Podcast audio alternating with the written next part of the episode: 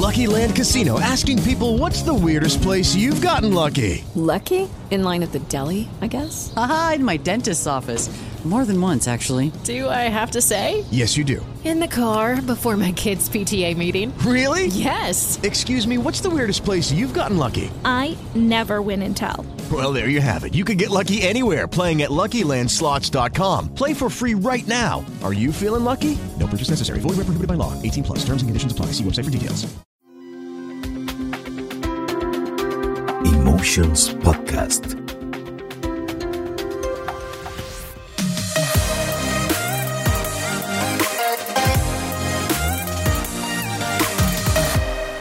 Gracias por darle play a este episodio de Tenemos que hablar. Soy Sara López y me encuentro nuevamente con eh, la doctora Karen Bedel. Le enviamos un saludo a Sheer para que pronto pueda estar eh, aquí con nosotros recuperada ya de, de, de su resfrío, de su gripe que tenía el día de hoy.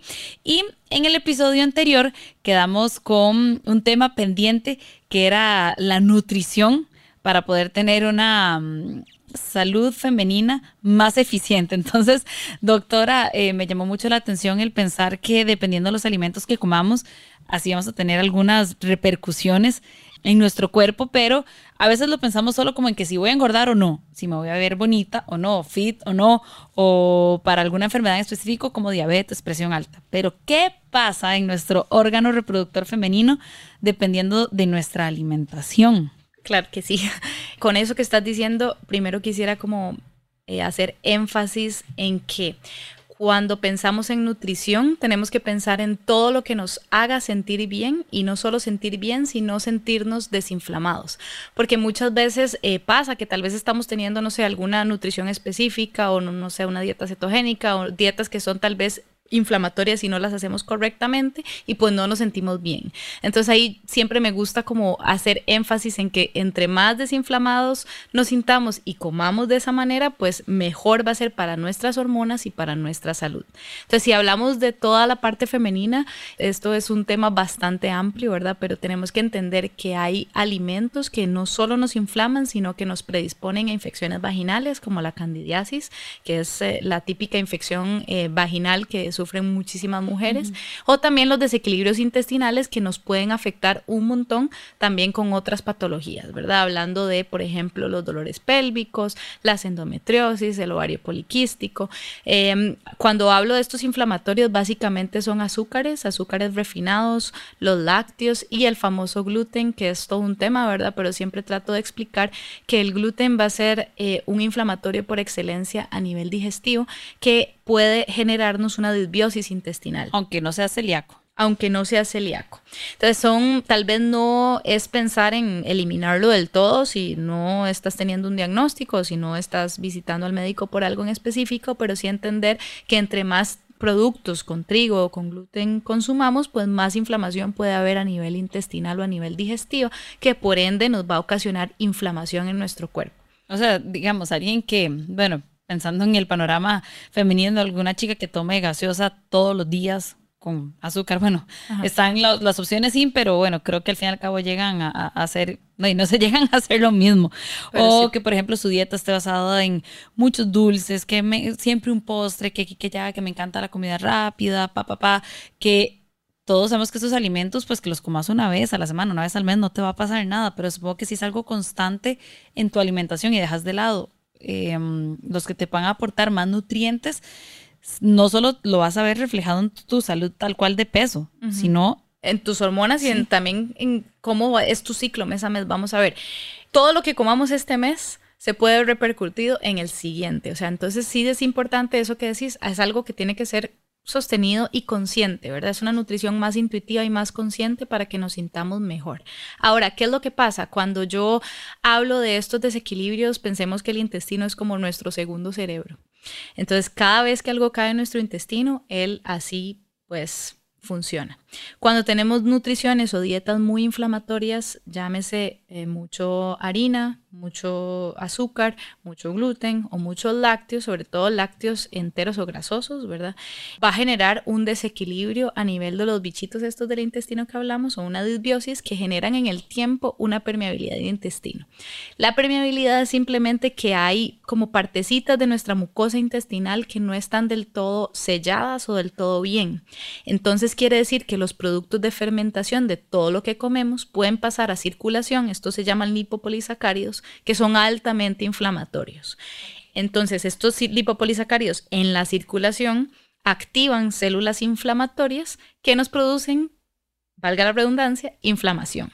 Entonces, ¿qué puede pasar? Bueno, son esos ciclos que son muy dolorosos, dolores pélvicos, un síndrome premenstrual muy notorio, menstruaciones que nos incapacitan, que nos duelen hasta las piernas, que no nos podemos ni mover, menstruaciones muy abundantes, ¿verdad? Por hiperestrogenismos y esto por esta misma desbiosis intestinal.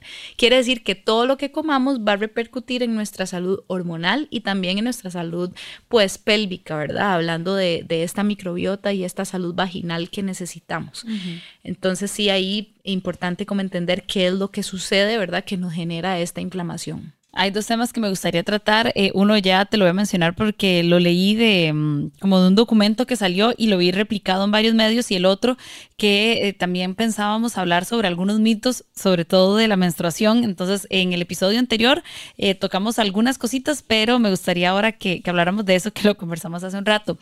Este documento que leí hablaba de que, eh, bueno, de unos años hacia acá, aunque puede que mucha gente lo hiciera de antes, pero se ha popularizado la keto. Sí, la cetogénica. Cetogénica, ¿verdad? Ah, bueno.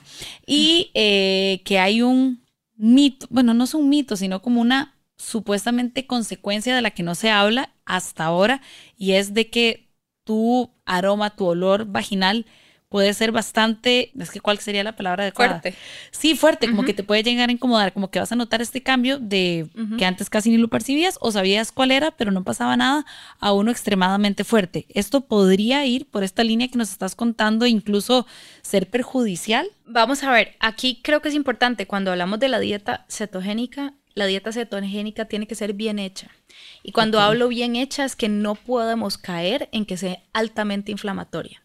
Porque una dieta que di, simplemente pensamos en, bueno, voy a hacer la dieta keto, no voy a ir a ningún médico ni a ningún nutricionista, la voy a hacer yo porque pasa bastante. Entonces son dietas donde comen muchísimas carnes rojas, muchísima grasa, pero muy poco antioxidante. Y comen además cero carbohidrato o tal vez carbohidratos con menos índice glicémico, que está bien si pensamos en que tenemos que darle salud a nuestro intestino. ¿Y esto por qué? Porque nuestros bichitos de intestino necesitan fibra de carbohidrato, sobre todo carbohidratos de buena fuente, para poder nutrirse. Entonces, si eliminamos todo lo que nutre al bichito, vamos a tener disbiosis intestinal. Entonces, yo he recibido también muchos pacientes que posterior a dieta cetogénica con disbiosis intestinal es fatal. Entonces, yo qué recomiendo, no es que esté en contra de la dieta cetogénica, la dieta cetogénica puede ser muy beneficiosa para ciertas personas y para ciertas cosas, pero tiene que ser bien suplementada, suplementada con probióticos que son los bichitos y prebiótico que es el alimento del bichito y omega 3. Que los que nunca se me olvida que en un grupo eh, había un, uno que decía que hacía su, su dieta keto, ¿verdad? Bueno, porque se la había inventado él, pero entonces yo le decía, bueno, pero podrías comerte, qué sé yo, un poco de fresas o un poquito de, ahí algo. No, jamás, prefería agarrar estos chicharrones empaquetados donde todo está al tope o un tarro entero de queso crema o un tarro entero no sé cuánto y dice, no, es que esto es lo que a mí no me va a engordar. Y pensé, tal vez no te engorda, pero eso te está nutriendo o te puede disparar algunos parámetros en tu cuerpo por querer hacer esto. Y en el caso de las mujeres, pues creo que deberíamos tener aún más cuidado si también nuestra salud femenina se puede llegar a ver comprometida si no hay ningún tipo de control. Por supuesto, y son esa, por ejemplo, eso que estás diciendo, son grasas completamente saturadas que a futuro te pueden dar de problemas cardiovasculares, ¿verdad? Porque vamos a ver, al inicio, ¿qué es lo que pasa básicamente? Que estás comiendo pura grasa y proteína, entonces tu cuerpo empieza a utilizar energía de la grasa, ¿verdad? Eso es cuando entra en cetosis en lugar de, del carbohidrato. Entonces, bien, para ciertas personas, para ciertas cosas puede ser muy beneficiosa, pero como digo, bien suplementada para que no caigamos en ser inflamatoria. Las nutriciones muy inflamatorias al afectar tu intestino y tu microbiota, lo que llega a pasar es que cambia tu pH vaginal y tu microbiota vaginal y puedes percibir un olor más fuerte, que era lo que mencionabas ahora, y eso por degradación de bacterias. Entonces ahí sí tan importante ese equilibrio, ¿verdad? Que podamos conseguir, eh, sobre todo a nivel nutricional, ¿verdad? Que los nutrientes estemos recibiendo todos los que necesitamos. En el caso de nosotras las mujeres, importantísimo omega 3, probióticos y un buen soporte con vitamina D que es de las vitaminas, que más bien funciona como hormona, es súper importante para todos nuestros ejes hormonales e intestinales. Ok, bueno, eh, aquí voy tomando nota en todo esto.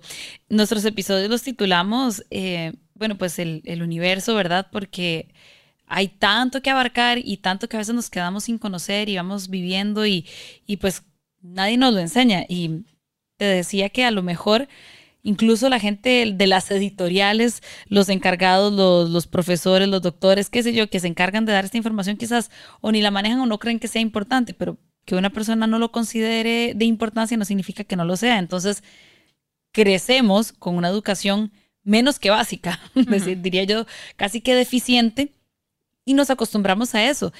Y tenemos muchos mitos en torno, por ejemplo, a la menstruación. Me estabas comentando que el hecho de que el día de tu periodo te incapacites lo que dure, pues no debería ser la norma. Entonces ahí podríamos ir abarcando algunos temas del ciclo, eh, de la salud femenina, de los órganos que tal vez hemos escuchado y estamos muy equivocados. Sí, y es que por muchos años, ¿verdad? Porque también es algo que nos pasó a nosotras, no sé, en el colegio nunca fue algo que nos enseñaran y era algo normal. O sea, que el día de la menstruación, mi primer día, yo faltara clases, para mi mamá y para mí era completamente normal, incluso era una justificación perfecta eh, para el colegio, ¿verdad? Y sin que, sin que se supiera o entendiera qué es lo que estaba sucediendo, no, esto no debería incapacitarte, algo está pasando, vamos a actuar. A ver, eso es un mito, ¿verdad? Un mito de que el dolor eh, con la menstruación debe incapacitarte, no debería de suceder, el dolor no debe ser tan fuerte. Por supuesto que siempre duele. Y hay molestias. Hay molestias, sí, es una inflamación, o sea, tu endometrio está inflamado, hay células inflamatorias y se está desprendiendo, hay contracciones en tu útero para desprender ese endometrio. Entonces, por supuesto que va a haber un poco de dolor que puedes aliviar con una pastilla antiinflamatoria o bien con, a mí me gustan los test naturales también y todos los antioxidantes naturales para desinflamar tu menstruación o, o los inicios, pero no debería hacerte caer en cama o que no puedas hacer nada. Ya si esto está pasando es que hay una inflamación en tu cuerpo que necesitamos atacar eh, desde la nutrición hasta la suplementación para que tu siguiente ciclo no sea tan doloroso o tan molesto. Quizás recién cuando empezamos a experimentar nuestras primeras menstruaciones donde no tenemos primero ni idea de lo que pasa porque estamos siempre como en un limbo, pero además todavía no, no conocemos la dinámica para mí tal vez ahora conversarlo es muy sencillo, pero cuando tenía 13 y me sucedió, yo no sabía casi nada, nunca fue un dolor que me impidiera hacer las cosas, pero y ese miedo, esa sensación de que algo va a pasar y algo se va a salir y no me puedo sentar, no puedo ir con la en agua al cole y bueno, miles de cosas, pero ya vos avanzada tu adolescencia, entrando pues a tu adultez, creería yo que ya es momento de tomar acción y parar esto eso que creemos que es una realidad. Claro, y también el mito que existe, que también fue algo que a mí me pasó em, en el colegio, no a mí en lo personal, pero tenía muchas compañeras que el día que andaban con la menstruación no hacían educación física, ¿verdad? Nada, nada, nada. Entonces ese mito de que no se debería o no se puede hacer ejercicio durante la menstruación, eso es totalmente un mito, es falso, más bien hay muchísimos artículos y mucha información actual que más bien hacer ejercicio durante la menstruación te ayuda a aliviar el dolor, porque cada vez que haces ejercicio que active los músculos, empezás a liberar sustancias antiinflamatorias. Entonces es muy importante como saberlo, ¿verdad? Es una base científica, sabemos que realmente sí, el ejercicio más bien te va a beneficiar. Ahora, yo entiendo que a veces nos podemos sentir un poquito más cansadas esos días, pues recomiendo que tal vez hagamos un ejercicio tal vez no de alta intensidad, tal vez un poco más moderado, pero podés seguir haciendo lo que usualmente haces, si sos atleta, si sos deportista, o si tenés la costumbre o el hábito de ir al gimnasio o de CrossFit, lo puedes seguir haciendo, exacto.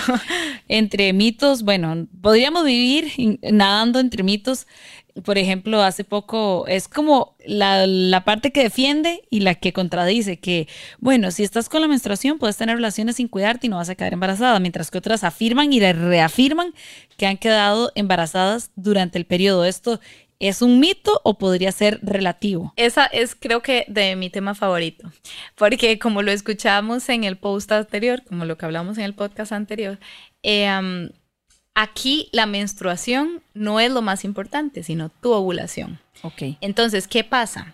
Tenemos un sangrado que probablemente digamos que quedaste, es ese típico caso que quedé embarazada con la menstruación, ok, probablemente lo que sucedió es que tuviste un sangrado que pensaste que era menstruación, pero realmente no estaba siendo una menstruación, sino que estabas tal vez con una ovulación en ese momento y quedaste embarazada. ¿Podría existir un sangrado durante la ovulación? Sí, se llama el sangrado ovulatorio, de hecho. El sangrado ovulatorio puede suceder por este pico de hormonas que a veces hace que deprive un pedacito de nuestro endometrio, entonces tenemos un sangrado que no debe ser muy abundante, pero a veces lo confundimos o a veces la mujer piensa que fue su menstruación, entonces tranquila, ese día tuvo relaciones y más bien está ovulando. Para.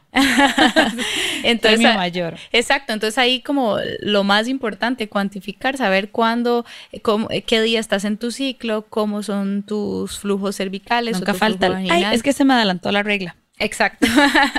Entonces sí creo que es importante ahí tener ese control y saber qué es lo que está sucediendo en tu cuerpo y poder cuantificar bien para que sepas qué es lo que está pasando. Durante la menstruación, la que sí sea la menstruación, ¿puede haber embarazo igual? Ok. ¿O son bajas las probabilidades? Muy bajas son bajas, Son más bajas las probabilidades porque en realidad ya pasaste la ovulación, ya está dos semanas post ovulación, ya es tu menstruación de una ovulación posterior y ya más bien empezamos a subir esos picos de estrógeno para que tu folículo vuelva a empezar a, pues a crecer, ¿verdad? Proliferar para una nueva ovulación. Entonces realmente son bajas. Aquí creo que lo más importante es entender que tenés que saber cómo funciona tu ciclo. Si vos sabes cómo funciona tu ciclo, es mucho más fácil entonces saber qué tipo de sangrado estás teniendo, si es un sangrado menstrual, si es un sangrado ovulatorio o qué está pasando. ¿Hay algún otro tópico ahí que lleguen en consulta y te pregunten, mira, eh, doctora, es que tal y tal, y que vos sepas que es algo de dominio popular, más no con certeza científica de que sea real. Sí, ahí hay dos que siempre están como a la luz, ¿verdad? El típico de si pueden tener relaciones con la menstruación. ¿Verdad? Porque a veces es como ese mito de mejor no tengo relaciones porque, no sé, luego pasa algo. Realmente sí se puede tener relaciones con la menstruación y no, no va a afectarte tu microbiota, ¿verdad? Es el tema nada más de incomodidad, que a veces puede ser un poco incómodo, no tenemos tal vez la confianza con la pareja o cualquiera de estas cosas. Y el otro típico que siempre está, ¿verdad? Que es un tema que siempre eh, sale a la luz en consulta, es que la sangre menstrual eh, tiene mal olor o huele feo realmente es un mito también y es algo que pues ha venido desde que somos pequeñas o año tras año, ¿verdad? Tal vez por no tener una adecuada higiene menstrual o por usar la toalla y dejársela mucho tiempo o bien el tampón por mucho tiempo. Esto hace que esta microbiota que hablamos pues proliferen bacterias y pueda tener un olor diferente, pero no debería ser un olor feo. Si ya hay un olor feo es que algo está pasando. Es muy vacilón cuando yo les digo a las pacientes, ok, tratemos y cambiemos a la copa menstrual, utiliza la copa menstrual y llegan... tal vez no hayan esos olores. Exacto, se sorprende y me dice, mira, no huele a nada. Es cierto, no, la sangre no huele, ¿verdad? No huele feo, no tiene que tener ningún olor fuerte. Creo que a veces tal vez será que el olor que confundimos es la reacción, no sé si se puede decir química, entre tu sangrado y la toalla o el tampón, digamos, la toalla sobre todo, me acuerdo, no sé si todavía las venden, pero desde el día uno en que la olí, tengo un olfato prodigioso, pero que es grave, o sea, eh, me trae más problemas que beneficios, pero recuerdo estas toallas que olían a manzanilla. O sea, si me pasaban a acompañar al colegio al lado, yo podía oler que andaba eso. Entonces, claro, la reacción de donde menstruas y ese olor y como la combinación me parecía muy desagradable. Entonces quizás a veces estamos confundiendo nuestra esencia natural con lo químico que es donde estamos depositando Exacto. la menstruación. Y ahí tan importante como entender que la sangre menstrual es sangre de vida, o sea, es sangre que nos hace entender que podemos dar a luz, o sea, podemos tener un, una formación de un bebé en algún momento, podemos dar vida, ¿verdad? Entonces es importante como entender eso, que esa sangre es sangre con nutrientes, es sangre que está llena de minerales, o sea, no es, no es sangre sucia, no es sangre que el cuerpo... Como te dicen que es un desecho, pues imaginas que si fuese otro tipo de desecho y no, no es lo mismo. Exacto, eh, no es lo mismo. Imagínate nada más que si no, eh, en esa ovulación quedaste embarazada, toda esa sangre que proliferó, todo ese endometrio que proliferó va a ser alimento para tu bebé. Entonces, qué lindo, ¿verdad? Si lo vemos desde ese punto de vista, que lo que es, más bien estás desechando, entre comillas, mes a mes, pues más bien es, es sangre de vida, ¿verdad? Es sangre completamente natural que no no tiene por qué eh, ser asquerosa ni producirte como nada feo, sino más bien todo lo contrario. Bueno, esa perspectiva me parece mucho más positiva, optimista y realista que con la que hemos crecido y cómo cuesta de verdad cuando ya estamos en cierta edad ir quitándonos todos estos eh, pensamientos y mitos, porque si los tengo yo a mis 32, que me considero pues joven, imagínate qué difícil para mujeres que no buscaron esa información y tienen cuarenta y tantos, 50, 60 y que se irán pensando todas estas cosas pues equivocadas. Exacto. Sí, súper importante, súper importante que, que, lo entendamos y que lo hagamos parte de nuestra vida, ¿verdad? Que sea algo natural y que entendamos nuestras hormonas y también esto típico de, ay, anda con la regla, ¿verdad? Que es, es algo que choca. Sí, que anda de mal humor, anda eh, con la regla. Exacto, entonces creo que sí es importante generar como conciencia, no solo mujeres, sino también los hombres, ¿verdad? Generar esta conciencia eh, de qué es lo que puede suceder para que nos respetemos, nos respetemos a nosotras mismas y respetemos a los demás, de que, bueno, estar pasando por, por su proceso no no pasa nada, no tiene que ser, como te digo, no tiene que ser algo que sea en exceso. ¿okay? Igual el síndrome premenstrual, igual estos cambios de humor, no tiene que ser algo que afecte la vida cotidiana, que te afecte en el trabajo, que te afecte con tu familia, ¿verdad? Tiene que ser algo que, sí, hoy te sentís más triste o sí, hoy te sentís más, no sé, em, cansada, pero no debería ser en exceso que te genere problemas en tu vida del día a día. Bueno, y si te está generando problemas, a diario, creo que sería bueno que contactes a la doctora Karen Bedel para que ella te pueda dar una guía y te acompañe en este proceso que debería ser, pues, bonito y positivo y no una cruz que vas cargando mes a mes. Así es. Eh, bueno, doctora, te encuentran en Instagram, ¿verdad?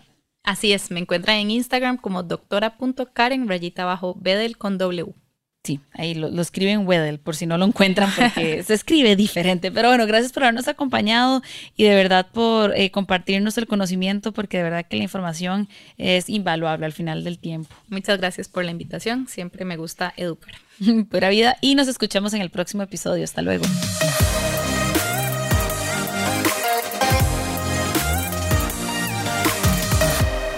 Una producción de Emotions Podcast para T